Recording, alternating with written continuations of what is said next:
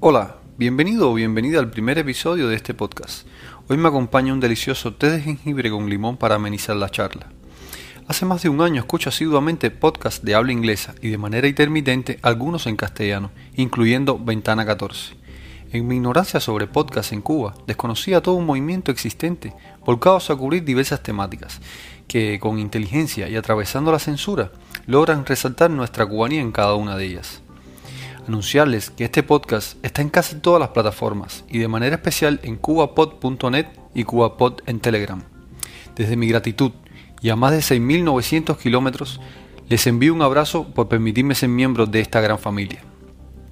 Te comento que a mediados de marzo, acá, en Uruguay, entramos en modo cuarentena y una gran parte de la fuerza laboral, donde me incluyo, fue al seguro de paro y otros directamente a la calle. Para muchos cubanos y cubanas que residen en la República es un golpe grandísimo, devastador.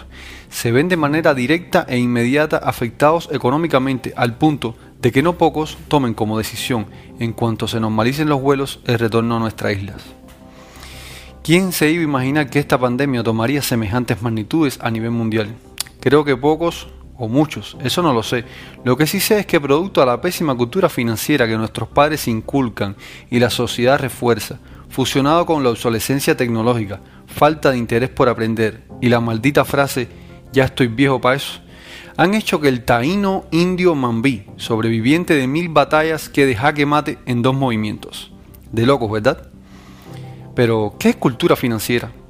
A grandes rasgos, es la capacidad de entender cómo funciona nuestro dinero en términos generales. Cómo lo obtenemos y generamos, cómo lo gestionamos y administramos, cómo podemos ahorrarlo o darle un mejor rendimiento. Te aconsejo que tengas un control real de tus gastos e identifiques tus fugas.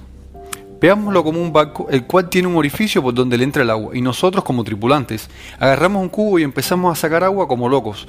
Pero si nos detenemos un instante y tomamos conciencia de por dónde entra esa agua, sería mucho más fácil ir a tapar ese orificio. Luego seguiríamos sacando el barco hasta lograr que no se hunda. Es súper estresante intentar sobrevivir en una sociedad diferente a la nuestra. Las carencias y necesidades que hemos sufrido en Cuba hacen mella en nuestra voluntad por ahorrar y administrar el dinero cuando estamos frente a la abundancia que ofrece un modelo económico más acorde a las necesidades del hombre moderno.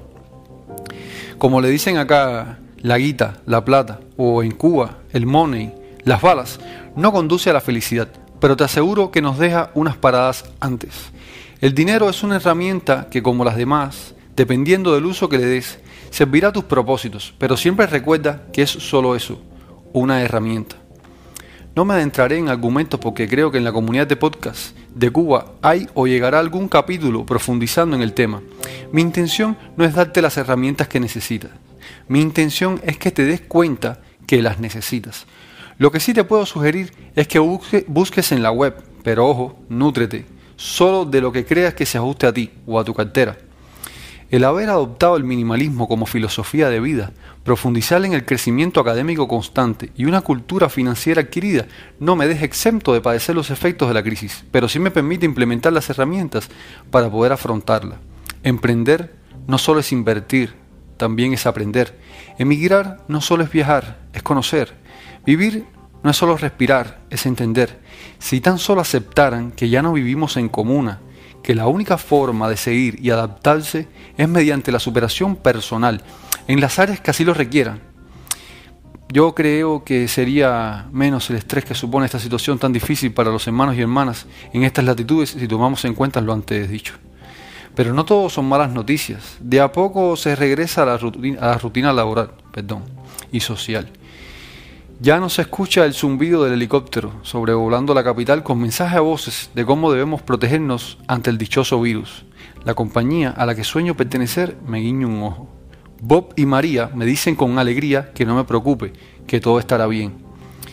Y termino este mini episodio deseándote una buena vibra, recordándote que tropezar y caerse es un accidente, mantenerse abajo es una decisión. Muchas gracias.